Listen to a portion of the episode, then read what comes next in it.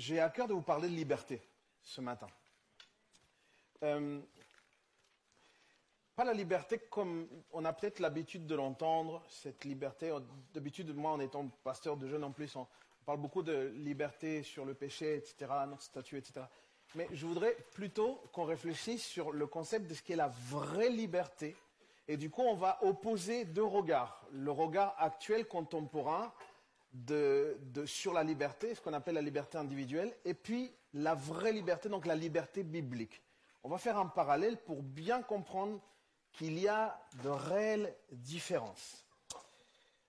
Ce qui est certain, les amis, c'est que Dieu est particulièrement soucieux de notre liberté. On est loin de s'imaginer que Dieu désire beaucoup plus que nous notre propre liberté. Le projet de Dieu en nous sauvant, c'est qu'on devienne libre.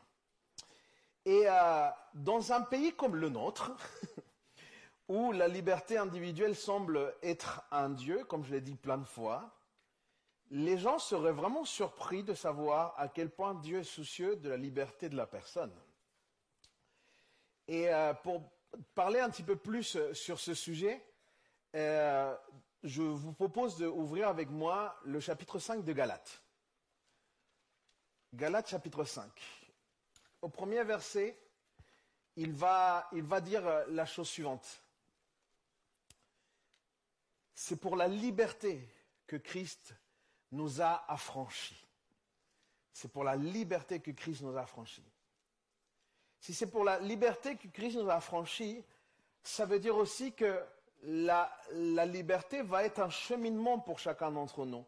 Et dans ce cheminement, nous allons retrouver différentes situations qui vont nous permettre d'arriver à cette fameuse liberté que Dieu veut de nous. Sauf qu'on ne discerne pas toujours que c'est vraiment un plan de Dieu pour notre liberté que de vivre telle ou telle situation.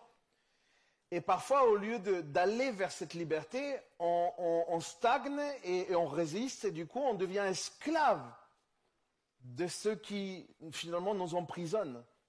Et j'en parle par exemple sur le sujet du pardon. Le pardon, les amis, c'est pour moi un moyen incroyable de liberté. Un moyen divin de liberté. Et sauf que les gens ne vivent pas vraiment tous et à tout moment le pardon. Moi, j'ai eu des gens que j'accompagnais qui me disaient verbalement et, continuellement non mais c'est bon j'ai pardonné j'ai pardonné mais tu, tu juste tu prononces le nom de l'autre et ah, tu sens qu'il y a de la rancœur et s'il y a de la rancœur, ça veut dire aussi que quelque part, on n'a pas totalement pardonné. Donc, on est esclave encore de cette rancœur. Et on ne se rend pas compte que Dieu, au travers de la liberté, veut nous amener, enfin, Dieu, au travers du pardon, veut nous amener dans la liberté. La liberté s'oppose donc à l'esclavage. Je crois aussi que Dieu désire notre liberté parce qu'il sait que c'est un, un chemin. De la même manière, un petit peu comme dans la sanctification, et d'ailleurs, ça va aussi dans le même sens. Nous avons besoin d'être sanctifiés parce que la Bible, Dieu, la Bible dit que Dieu est saint, donc il nous demande d'être saints, nous, aussi. Donc euh, tout ça va ensemble. Maintenant, accompagnez-moi dans le verset 13 de, de, ce même chapitre, Galates chapitre 5, verset 13. Et c'est sur cette notion-là qu'on va découvrir dans son, dans son ampleur ce que ça veut dire que la vraie liberté. Frères et sœurs, c'est à la liberté que vous avez été appelés. Seulement, intéressant là, seulement, ne faites pas de cette liberté un prétexte pour suivre les désirs de votre nature propre. Au contraire, soyez, et notez ça bien, par amour, serviteurs les uns des autres. Une société ne se construit pas en deux jours. Rome ne s'est pas construite en un jour. Vous connaissez cette expression? La société euh, actuelle ne s'est pas construite du jour au lendemain. Le courant de pensée qui existe aujourd'hui est le fruit de quelque chose qui a été semé auparavant. Je, vais arriver à, mon idée principale. Hein. Mais c'est intéressant de, savoir que ce, que, qui aujourd'hui règne comme façon de, de, réfléchir est la conséquence ou est le fait qu'on a semé de certains courants de pensée en fait. Et tu as des personnes comme Épicure, vous connaissez Épicure? Philosophe? On est en train de parler de 3e ou 4e siècle avant Jésus-Christ, il va dire quelque chose qui, aujourd'hui, j'ai l'impression qu'il résonne énormément encore dans notre société. Il va parler sur la liberté, il va dire ceci. quand on se suffit à soi-même, on arrive à posséder le bien inestimable qu'est la liberté. Je trouve cette situation, enfin, cette citation, pardon, particulièrement révélatrice de la quête de l'être humain. L'humain cherche la liberté, mais il n'y a pas que ça dans cette citation. Dans cette citation, on voit aussi la vision qu'on a de la liberté actuellement. Un autre exemple. Il y a récemment euh, deux personnes qui, sont assez connues dans, le milieu des réseaux sociaux pour avoir réussi euh, dans tout ce qui est l'entrepreneuriat. Et euh, ils ont décidé de, pouvoir partager leur savoir au travers d'un live, d'un Twitch. Oui, c'est un Twitch? Aidez-moi les, geeks. C'est ça ou pas? Faites pas genre vous connaissez pas. C'est apparu aussi sur TikTok et sur YouTube en même temps. Il y avait des milliers de personnes qui ont suivi ce live parce que c'était des personnes euh, voilà, que, les gens apprécient écouter. Ce sont vraiment euh, les entrepreneurs modernes. Ils n'ont pas suivi la, voie classique. Tu vas pas les retrouver dans le journal des échos, mais tu les retrouves dans, ce monde un peu parallèle qui, sont les réseaux sociaux. Et ils ont été suivis vraiment par des milliers de personnes. Et, et ce qu'ils présentaient, c'était comment pouvoir euh, entreprendre avec l'intelligence artificielle. Donc c'est vraiment quelque chose de très actuel. Si vous n'êtes pas au courant, il y a l'intelligence artificielle en ce moment. Si jamais vous êtes ermite. Eh ben, c'est un vrai sujet en fait. Et du coup, ils ont trouvé des pistes, des moyens pour pouvoir développer un business au travers de l'intelligence artificielle. Ce qui était intéressant, ce n'était pas tellement ça, c'est pas ça qui nous intéresse aujourd'hui, c'était qu'ils ont fait un sondage. Et dans le sondage, ils ont simplement posé la question Qu'est-ce qui vous pousse à vouloir être entrepreneur? Pourquoi voulez-vous aujourd'hui être entrepreneur? Et la, réponse la plus, euh, qui avait été donnée le nombre de fois le plus important, c'était celle-ci. C'était pour devenir libre. Je veux devenir entrepreneur pour devenir libre. C'est juste pour vous faire remarquer, les amis, que la quête de liberté, ce n'est pas simplement quelque chose qui a été fait à un moment pour, la révolution. Non, c'est quelque chose qui est dans l'être humain. Constamment, toutes les générations cherchent cela. La plupart des, personnes comprennent la liberté comme un principe individuel. Et, il faut vraiment comprendre comment est-ce que les gens voient la liberté pour qu'on puisse après comparer à, ce que la parole de Dieu nous dit. Du coup, les gens, quand ils parlent de la liberté individuelle, ils disent c'est ma liberté. Et il y a même une chanson que vous connaissez d'un psalmiste moderne, Ma liberté de penser. Et euh, je vous ai fait part déjà que beaucoup, de fois, quand, je prêche, je parle de, ça, de la liberté individuelle, parce que je trouve que c'est un, idole moderne, vraiment que c'est quelque chose sur lequel il faut qu'on soit très attentif. Mais il faut comprendre que la liberté individuelle, elle est axée sur la réalisation personnelle. Et ce qui est dangereux, les amis, c'est que la réalisation personnelle au détriment même de la souffrance des autres. OK? La liberté individuelle, elle est là. Elle ne prend pas compte des conséquences ou de l'impact que ça peut avoir chez l'autre. Car voici comment est compris le concept de la liberté. La liberté, c'est le fait qu'on me laisse faire ce que je veux, ce que je veux, tout ce que je veux, de la manière dont je veux, au moment où je veux et sans aucune limite. Voilà l'idéal de la liberté dans la pensée de, notre société, de nos contemporains en fait. Le fait qu'on me laisse faire ce que je veux, de la manière que je veux, et au moment où je veux, sans que personne me limite. Vous comprenez donc que cette liberté individuelle prend source, prend sa force, prend son sens dans l'égocentrisme. Tout simplement. Elle est axée sur l'humain. Elle est axée sur soi. Paul vient et il va parler aux Galates. Et il va parler aux Galates et il va prendre le soin de bien expliquer quelle est la liberté biblique. Parce qu'il sait que les Galates, comme toi et moi, nous avons une certaine influence, nous sommes aussi influencés par des courants de pensée modernes. Et donc lui sait que parler d'une liberté divine, parce que la liberté de Dieu, elle est divine, elle est parfaite, parler d'une liberté divine ou parfaite à des êtres humains imparfaits, c'est très dangereux. c'est très dangereux de dire à quelqu'un d'imparfait, dire tu es libre. Parce que derrière cette liberté, si on n'a pas la notion et l'enseignement biblique, eh ben on y met tout et n'importe quoi. Et c'est pour ça en fait que Paul dit, et il spécifie cette chose, il dit, on, a une nature pécheresse, on hérite de cette nature à cause de la chute, donc il y a un danger à dire à tout va et sans explication à un pécheur qu'il est libre. Du coup, il leur dit au verset 13 que je vous disais, ne faites pas de cette liberté un prétexte pour suivre les désirs de votre propre nature. Vous comprenez? Il est en train de leur dire, c'est vrai que vous êtes libre en Jésus, c'est un acte, mais tu as des limites parce que ta nature demeure pécheresse. Donc c'est encore plus puissant que ça. Toi et moi avons besoin de limites dans la liberté que Dieu nous donne. Dans le milieu chrétien, j'ai croisé des gens qui semblaient défendre avec vigueur ce qu'on appelle la liberté de conscience. La liberté de conscience qui est quelque chose qui, fait référence à 1 Corinthiens chapitre 10, dans l'épisode euh, sur lequel euh, euh, on voit qu'il y a toute une question sur le fait de manger de la viande sacrifiée aux idoles ou pas. Et j'ai l'impression que dès qu'un chrétien se sent un peu accusé, dès qu'un chrétien semble qu'on bouge un peu ce qu'il pense de la parole de Dieu ou, de la doctrine, etc. Dès qu'on le bouge un peu, il sort un peu cette carte joker, liberté de penser, attention. Et euh, c'est assez flagrant parce que ça se réfère à quelque chose euh, qui est effectivement de la parole, mais qui mérite énormément de lumière pour être comprise.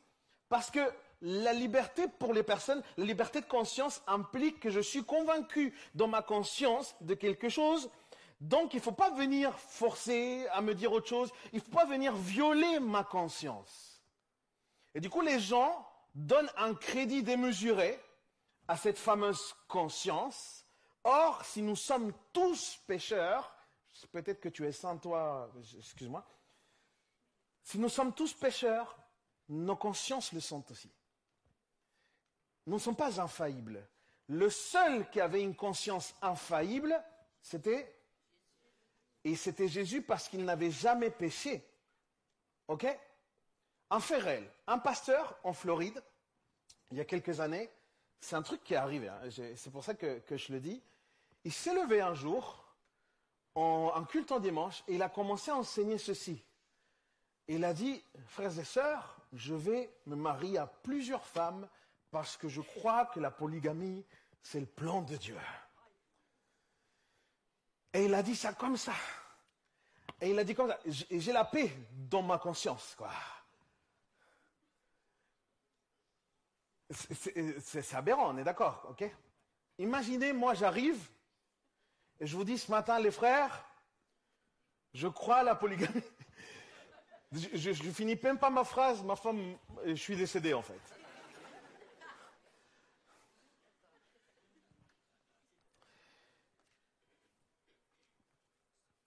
La liberté de conscience a une limite, et la limite s'appelle parole de Dieu. Nous croyons que la parole de Dieu est inspirée.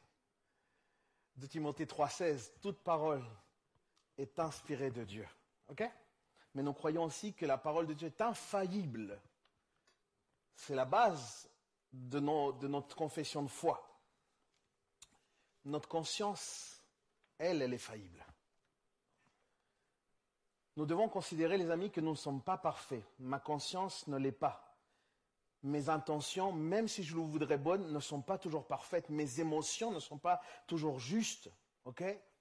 D'ailleurs, parfois on fait des choix parce qu'on se laisse porter par les désirs de nos cœurs et on se rend compte que les désirs de nos cœurs ne sont pas forcément alignés à la volonté de Dieu. Vous savez que personne n'allait dire Amen à ça.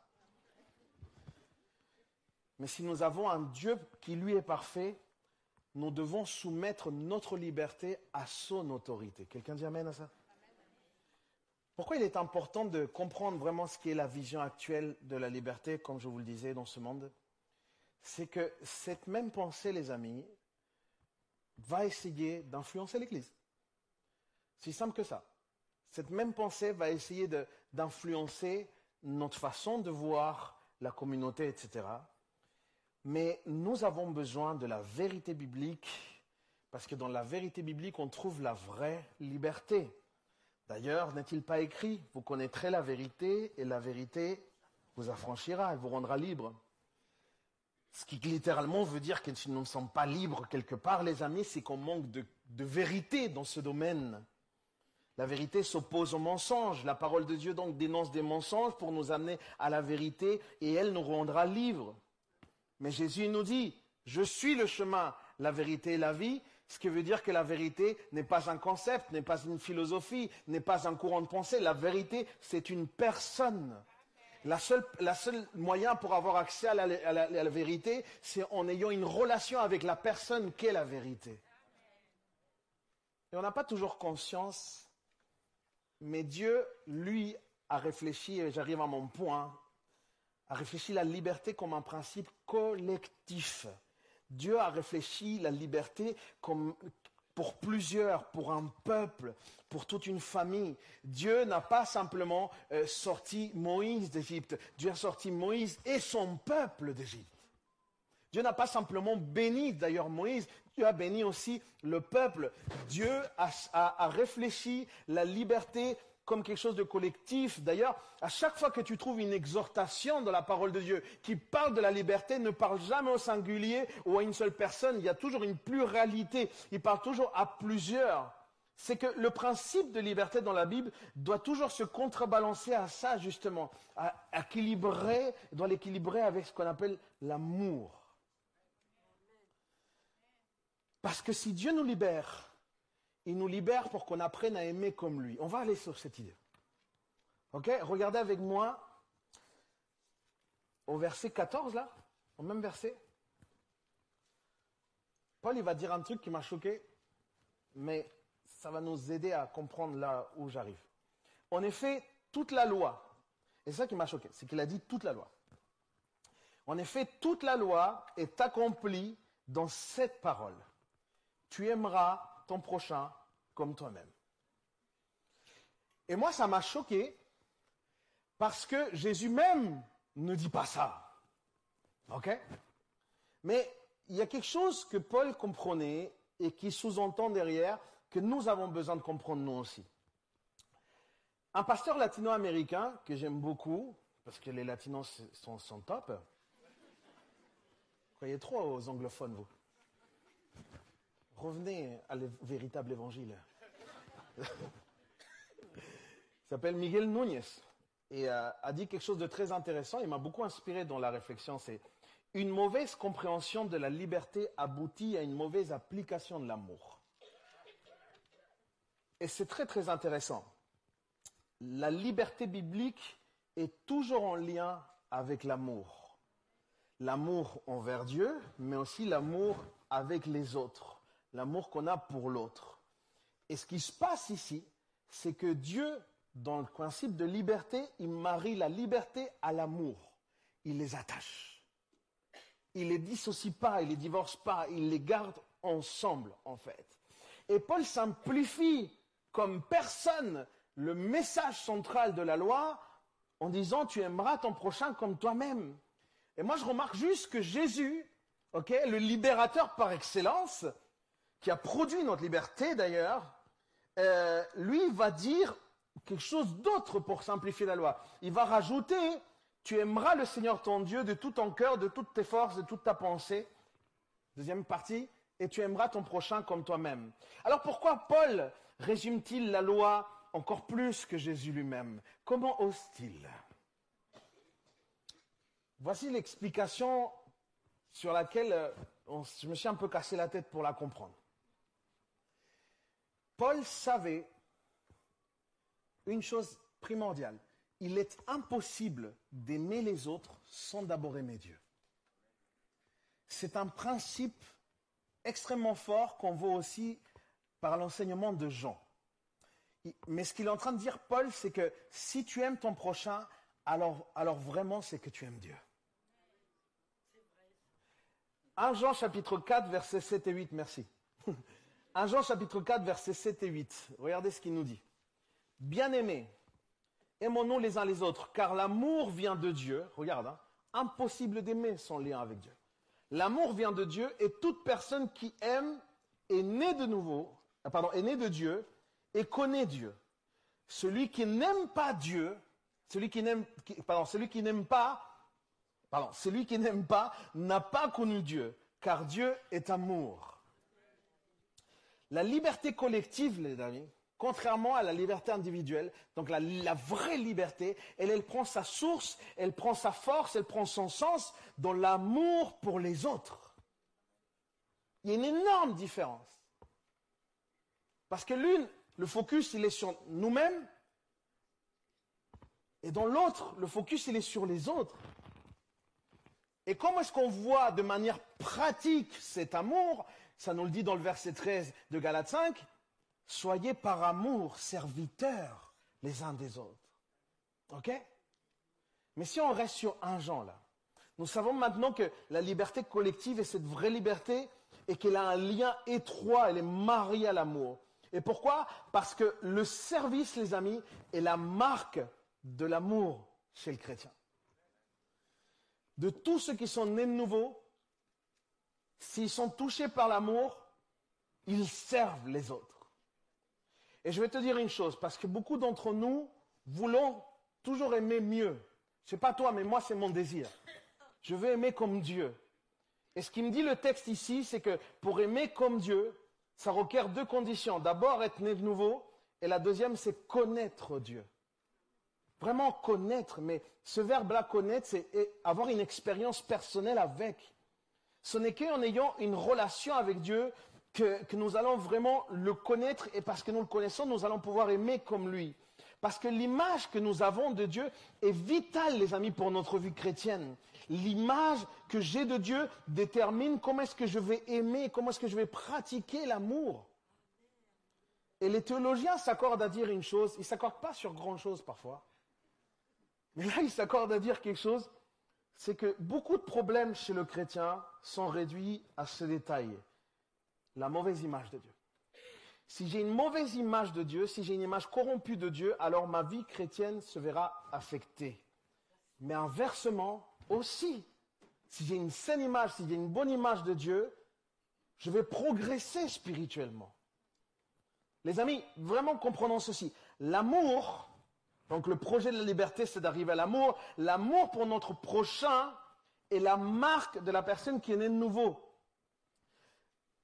D'après les statistiques, presque tous les êtres humains naissent avec une tâche de naissance. Vous avez une tâche de naissance? Ne me la montrez pas. Juste pour savoir. Vous avez tous une tâche de naissance normalement, non? Il y en a qui ne sont pas au courant. Hein. Mais normalement, on a tous une tâche de naissance. L'amour pour notre prochain, c'est la tâche de naissance du chrétien. Toute personne qui naît de nouveau a cette marque en lui. Regardez avec moi le chapitre d'avant de Jean. On était à Jean 4, 1, Jean chapitre 4. Là, on va à 1 Jean chapitre 3 au verset 10. Regarde bien. Et, écoute parce que ce verset, il fait mal. Moi, je trouve qu'il est violent. Du coup, je préfère te préparer. Là, il mitraille. C'est à cela que l'on reconnaît les enfants de Dieu et les enfants du diable. Celui qui ne pratique pas la justice n'est pas de Dieu, tout comme celui qui n'aime pas son frère. C'est cash, hein c'est énervé comme, euh, comme verset, il faut le dire. Les amis, la nouvelle naissance, le fait d'être né de Dieu, comme on le disait, c'est un, lien direct avec le fait que Dieu met l'esprit, son esprit en nous. C'est ça, hein, la nouvelle naissance, c'est l'esprit de Dieu en nous. Et regarde, quand on est nouveau, et, du coup on a cette, dimension spirituelle dans laquelle on arrive, et eh ben, c'est quoi le premier fruit de l'esprit? C'est l'amour. Du coup, une personne qui naît de Dieu aime. C'est aussi simple que ça. Mais celui qui n'aime pas, il n'est pas né de Dieu en fait. Tu veux reconnaître quelqu'un qui est né de nouveau ou pas? Voilà. Voilà notre, euh, notre truc à nous les pasteurs. Voilà comment c'est. C'est dans cet amour qu'on va l'avoir. C'est aussi clair que ça. Parce que pour aimer, il faut deux conditions, comme on nous disait. Être de nouveau et connaître Dieu. Et les amis, plus nous allons connaître Dieu, mieux nous saurons aussi aimer les autres. Ok? Écoute ça, regarde. Plus tu t'approches de Dieu, plus tu le connaîtras, plus tu vas reconnaître aussi à quel point il est merveilleux, à quel point il est beau. On a un, Dieu qui est merveilleux, qui est incroyablement beau. Ça, ça, ça transperce tout ce qu'on peut penser, ok?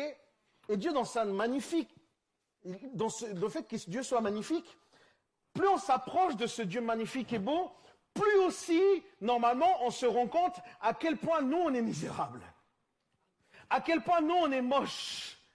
Ou on l'est dit. À cause du péché, bien évidemment, parce que vous êtes... Euh, Mais regarde, plus tu t'approches, c'est ça qui se passe.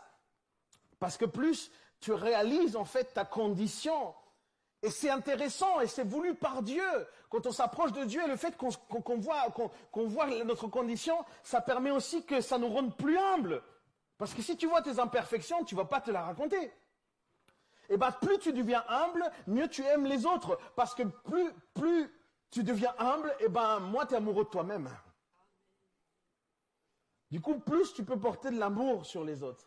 Mais en s'approchant de Dieu, il se passe ce phénomène. Vous, connaissez les, miroirs, euh, les miroirs que les filles utilisent là? Il y a des miroirs euh, intéressants chez les filles, qui ont un peu un, double sens, tu vois? D'un côté normal, et tu, tournes, tu as un zoom, tu vois? Du coup, d'un côté normal, et de l'autre côté, tu as le côté obscur de la force. Ok? Tu as l'ensemble des imperfections qui apparaissent, et toi, tu le retournes, tu dis non, non. J'étais pas prêt à voir ça. Quand on s'approche de Dieu, c'est pareil. On s'approche de Dieu, on voit de plus près qui nous sommes.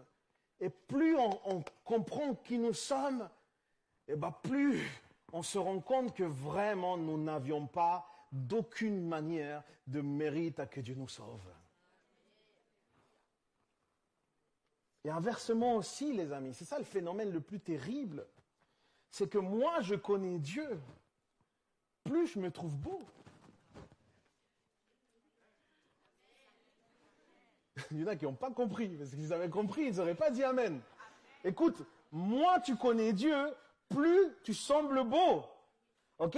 C'est comme si tu te posais la question, finalement, il n'y a pas tant de péché que ça en moi. Je suis pas si imparfait que ça. Je semble beau, quoi. Ok? Et, et ma question, c'est, est-ce que tu te trouves beau, toi, à ce moment? Et je vais te poser la question d'une autre façon. Est-ce que tu trouves que tu n'es pas si pécheur que ça? Pose-toi la question parce que selon ta réponse, ça, va parler sur ta connaissance de Dieu lui-même. Ça pique ou pas? Je sais parce que ça m'a piqué à moi d'abord. Et regarde, il y a un vice, ça va encore plus loin. Vu que je ne me trouve pas si mal que ça, vu que je ne suis pas si imparfait, et eh bien du coup, je, je, peux me comparer aux autres. Et je peux donc estimer que tel ou tel, par rapport à moi, finalement, je suis content de la joie aussi. Et, et donc, j'éprouve moins le besoin d'aimer les autres parce que finalement, ils ne sont pas si aimables que ça, eux. OK? C'est comme si les autres ne sont pas dignes de mon amour parce qu'ils ne sont pas à mon niveau. Les amis, quand tu commences à réfléchir comme ça, c'est que tu es vraiment loin de Dieu. Tu es vraiment loin de Dieu. Je ne sais pas si tu es conscient, mais est-ce que tu savais que Dieu t'a aimé quand tu étais la pire personne que tu puisses penser? Dieu t'a aimé dans ton état le plus grave, dans ton état le plus honteux, excuse-moi le terme, dans ton état le plus dégueulasse. Pour que vraiment on comprenne, parce que, parce que Dieu, Dieu il rejette le péché, les amis. Dieu aime le pécheur, mais le péché, il a un vrai souci, toute cette impureté. Dieu, n'aime pas ça. Mais Dieu nous a aimés malgré qui nous étions. Dis à ton voisin, Dieu t'a aimé malgré qui tu étais. C'est comme ça. Malgré ton péché, comme le disait pasteur José tout à l'heure, malgré que tu étais son ennemi, voilà la manière d'aimer de Jésus. Et lui, quand tu nais de nouveau, il pose son esprit sur toi, il met son esprit sur toi, et ben il t'appelle à ce genre d'amour. Et c'est là que ça devient compliqué. C'est là où ça devient un défi immense. Mais les amis, il faut qu'on comprenne cela. Dieu nous appelle à aimer. Et la manifestation de l'amour, c'est le service, c'est le don de soi. La manière dont tu sers l'autre témoigne de la qualité d'amour qui demeure en toi. Écoute-moi, tu peux avoir même de, tu peux donner par intérêt, tu peux donner par, par obligation, donc cette manière de faire le don de soi. Hein. Tu peux donner même par culpabilité, tu peux donner par responsabilité, mais tu ne peux pas aimer sans donner. C'est ça qui est certain. Parce qu'aimer, c'est donner. Jésus est venu pour nous aimer. Et parce qu'il nous a aimés, la Bible dit qu'il est venu nous servir. Jésus était tellement à l'opposé, les amis, du concept de la liberté individuelle. Tellement, tellement à l'opposé. Parce que la liberté individuelle, dans la liberté individuelle, on passe notre temps à revendiquer des choses, à réclamer des droits, toujours et toujours. Et je sais de quoi je parle en ce moment. Ma question est celle-ci. Est-ce que tu vois Jésus réclamer des droits? Est-ce que Jésus, quand il va naître, Jésus, hein, le Fils de Dieu, hein, est-ce que tu vois Jésus ou un ange qui envoie une lettre recommandée pour qu'on puisse accueillir Jésus dans, quelque chose qui soit très propre, avec des linges propres, avec un lit bien confortable? Ou est-ce que tu vois Jésus naître parmi les animaux? Est-ce que quand Jésus grandit, est-ce que tu vois Jésus réclamer des droits? Je vais aller même plus loin. Est-ce que quand Jésus meurt,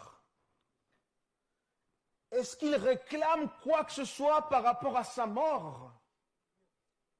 Jésus a eu soif à la croix et on lui a donné du vinaigre. Alors voici la question. Quel type de liberté vivait Jésus qui faisait qu'il n'avait même pas besoin de réclamer des droits? Jésus vivait la vraie liberté. Jésus vivait la véritable liberté, cette liberté qui avait été pensée par Dieu, qui est l'amour pour les autres. C'est juste incroyable. La liberté chrétienne, les amis, est celle de choisir de plaire à Dieu la liberté chrétienne est celle d'aimer Dieu et d'aimer aussi les autres. Et quelle est la manière dont j'aime les autres? Eh bien, si en les servant. Et le cœur de ce passage, quand Paul parle de liberté aux Galates, il leur dit ce message qui est très concret que je pense nous devons nous avoir.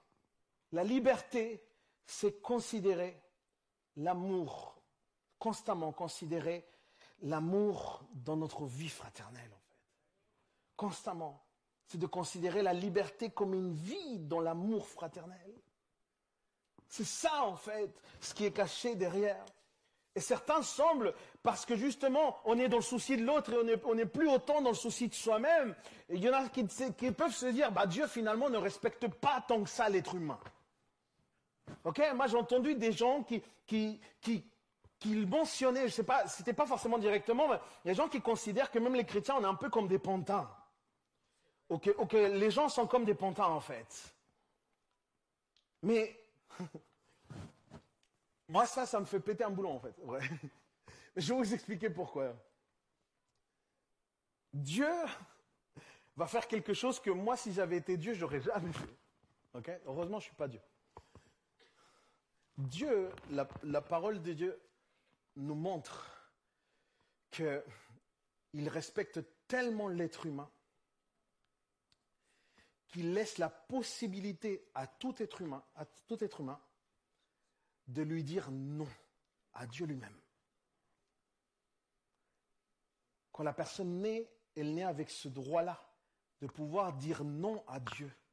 Je ne sais pas si vous comprenez à quel point c'est fort et à quel point c'est fondamental. Mais s'il y a vraiment quelqu'un qui respecte l'être humain, c'est bien Dieu. Dieu désire et va passer tout au long de notre vie ici sur terre, il va essayer de nous attirer vers lui. Parce que c'est le désir de son cœur. Mais Dieu respecte tellement l'être humain qu'il lui laisse aussi l'opportunité de lui dire non et de refuser la foi. qu'on ne vienne pas me dire que Dieu ne, ne respecte pas l'être humain. Dieu respecte l'être humain comme personne. Et Dieu, et ça répond en fait au dessin originel. Quand Dieu a créé l'être humain, il n'a pas voulu créer un robot, il n'a pas voulu créer un animal domestique, il n'a pas voulu créer... Dieu voulait créer un vis-à-vis. Et un vis-à-vis, c'est quelqu'un qui a la puissance décisionnelle. Et c'est pour ça que dans l'Ancien Testament, il y a ce texte qui dit, Voici, je mets la vie et la mort devant toi. Il lui laisse le choix, mais regarde, Dieu aime tellement l'être humain qu'il lui dit, par amour, choisis la vie. Choisis la vie. Je ne sais pas si la pianiste, elle peut m'accompagner, si elle peut revenir. Tout cela est tellement important pour qu'on réalise c'est quoi la vraie liberté. Dieu a créé justement l'être humain à son image dans le projet de pouvoir vivre une relation authentique, honnête et une relation sans contrainte, mais pas simplement avec nous, avec son peuple. Et de la même manière, les amis, que Dieu laisse à l'humanité l'opportunité de lui dire non, de la même manière, Dieu désire de la part de ses enfants un oui sincère. Dieu désire de notre part qu'on lui dise un oui qui vient du cœur. Je t'accepte, Seigneur. Un oui qui reconnaît notre dépendance à Dieu. Que notre liberté de décision soit marquée par le choix de ne pas mener une vie qui nous plaît ou qui nous enorgueillit, mais plutôt de choisir une vie qui lui plaît à lui. Une vie qui s'aligne à sa parole. La liberté, les amis, ce n'est pas de l'autonomie. Il y en a qui confondent ça aussi. La liberté, la vraie liberté, il y a une dépendance à Dieu. Et je vais te dire, parce que nous sommes créatures, tu es d'accord avec moi? Combien savent ici qu'on est créé par Dieu? Levez la main, ceux qui sont convaincus. Les autres, on, pourra discuter après, si vous voulez. Si nous sommes créatures, les amis, il ne convient pas à une créature de devenir orgueilleuse. C'est-à-dire qu'on ne peut pas se dire appartenir à Dieu et agir n'importe comment. On ne peut pas faire ça. Dieu a libéré Israël parce qu'il lui appartenait, parce qu'il avait un projet pour Israël. Et c'est le même appel pour toi et pour moi. Je me suis intéressé un peu à ce mot autonomie et j'ai trouvé deux autres mots qui étaient intéressants. L'autonomie, c'est la loi de soi. Dieu ne t'appelle pas à ça. Il y a aussi hétéronomie. Hétéronomie, c'est la loi de l'autre. Eh, d'ici, vous allez sortir avec une tête euh, pour la même offrande.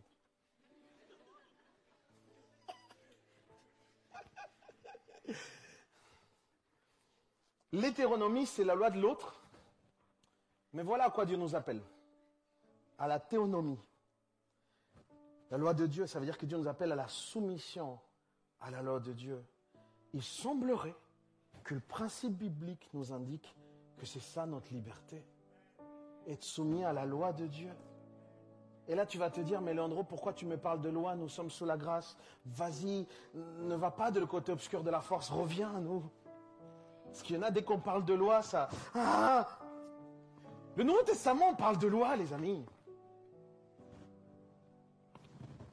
Dieu même Dieu donne des commandements à chacun d'entre nous. La Bible dit que par Jésus, nous sommes libérés de la condamnation de la loi. Mais la loi a été donnée, elle est nécessaire. C'est d'excellents repères pour chacun d'entre nous. Alors oui, notre salut ne repose pas sur quelconque obéissance à la loi, mais ça ne veut pas dire que nous ne sommes pas liés à la loi par Dieu lui-même. En fait, il y a une question d'alliance là.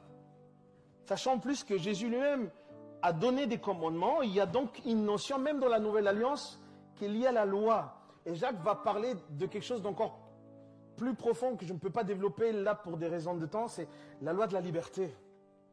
Jacques va parler de ça. Donc, quelques mots, c'est le fait que il n'y a plus de condamnation, mais la loi nous attire à une plus forte communion avec Dieu, en fait. Jésus est venu nous libérer de notre nature pécheresse. Et il le fait par ces moyens-là de la sanctification pour qu'on progresse. C'est quelque chose de, progressif, voilà. Et c'est lui qui l'opère en nous. Et pour vivre dans la liberté, nous devons faire ce que Jésus nous demande quand on vient vers lui. Quand on vient vers lui, Jésus il te dit la première chose c'est renonce à toi-même.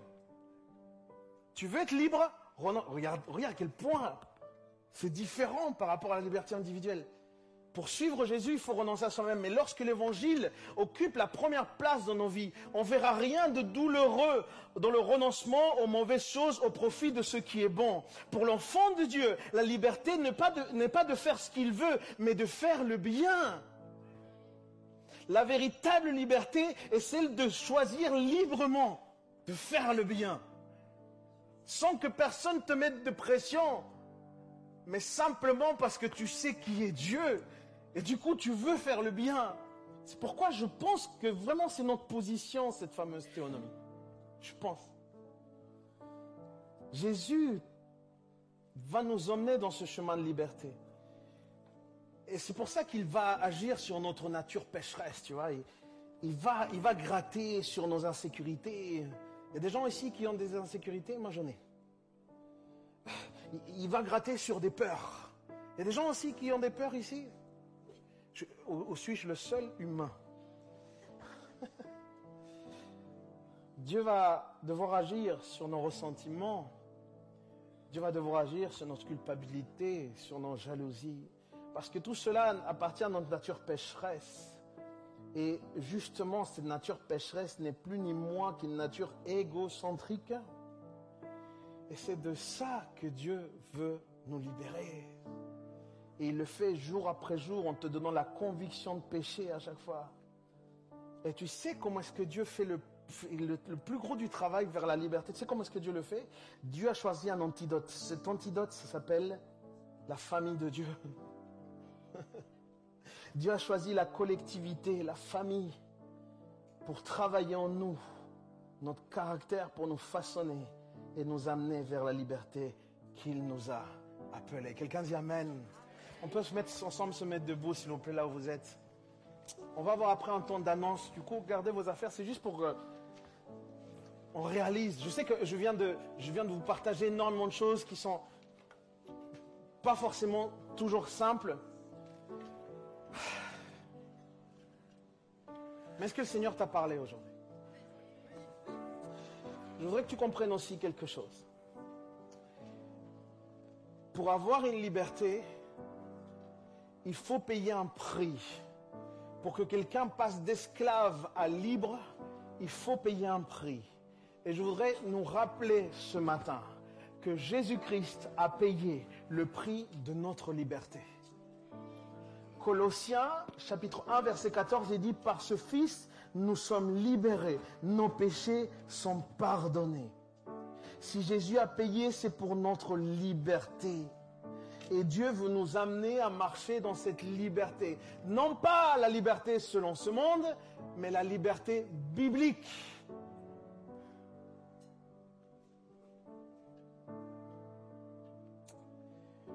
Fermons tous nos yeux là où nous sommes, s'il vous plaît.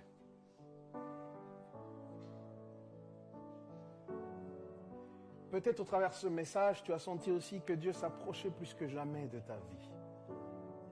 Et peut-être aussi que tu n'as jamais fait ce pas de pouvoir lui donner ta vie. Peut-être justement parce que tu voulais garder une soi-disant liberté, mais aujourd'hui le Seigneur te révèle que la vraie liberté, c'est l'amour pour les autres.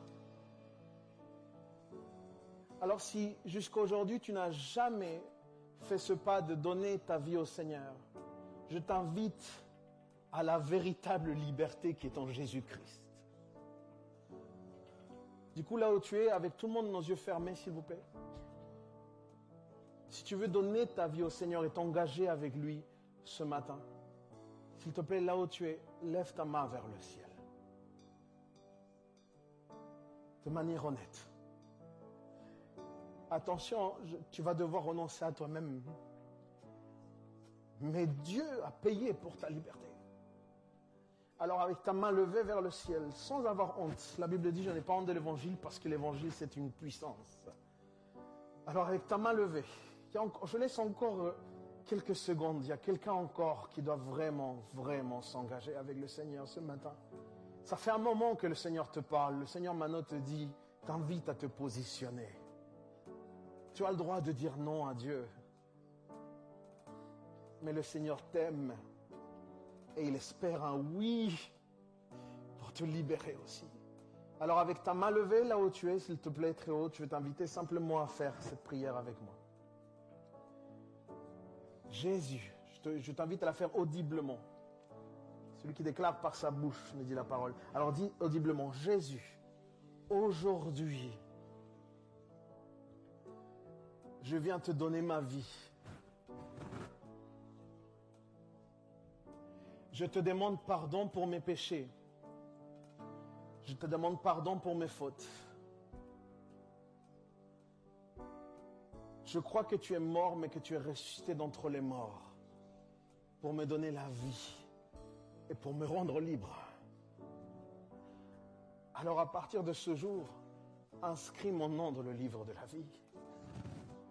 Car ma liberté et mon éternité commencent avec toi maintenant. Au nom de Jésus. Amen.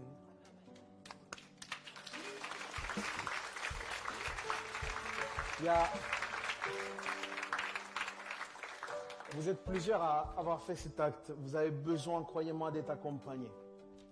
Vous avez besoin de, pouvoir accéder. Il y a ici Pasteur José qui est là. Il y a une équipe en fait qui est là pour pouvoir vous accompagner. N'hésitez pas à venir les voir, à demander un rendez-vous sur Internet pour vous accompagner.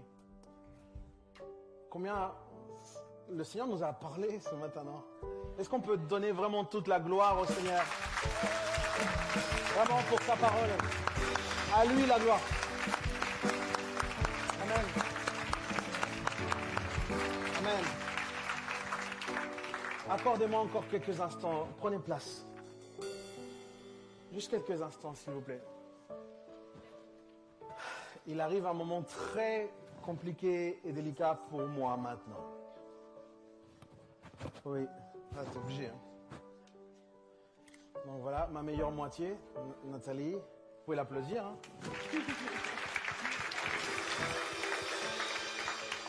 Ah, alors, comment on va faire ça?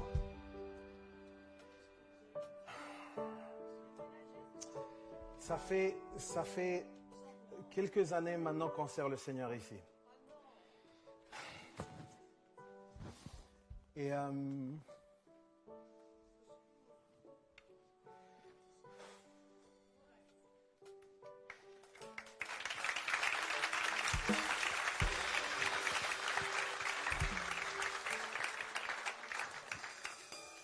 nous avons beaucoup, beaucoup apprécié comment est-ce que le Seigneur a œuvré euh, dans, nos vies au travers ce temps de ministère ici à Paris.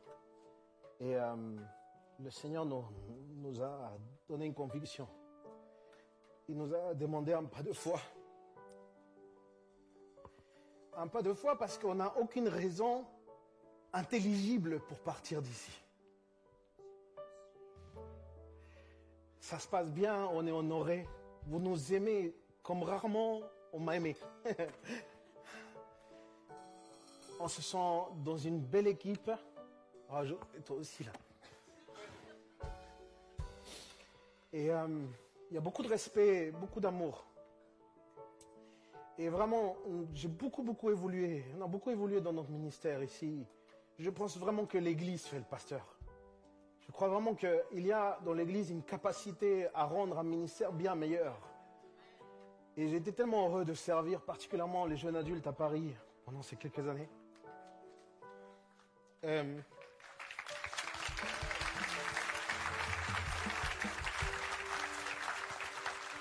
mais, Dieu nous a donné cette conviction personnelle conviction qui, dépasse parce que c'est l'appel que le Seigneur me donne nos vies. Et crois-moi, il y a un truc sur lequel il ne faut pas résister. C'est ce que Dieu t'appelle à faire. Et Dieu m'a dit littéralement ceci, je vais vous le confesser. Il m'a dit, Leandro, tu ne peux pas prêcher de la foi comme tu le fais sans toi-même vivre la foi. Sans toi-même vivre par la foi. Et du coup, euh, à partir de cet été, nous allons quitter l'église Paris Métropole. Et euh, on va aller euh, prendre un poste de pasteur principal dans une nouvelle assemblée qui va être sûrement en dehors de la région parisienne. Et je tiens à, à vous dire merci à chacun d'entre vous pour, euh, pour, tout ce que, pour tout ce que nous avez apporté. Merci au CA et bien évidemment à notre équipe pastorale. On était vraiment, vraiment honorés de pouvoir vous servir. Merci.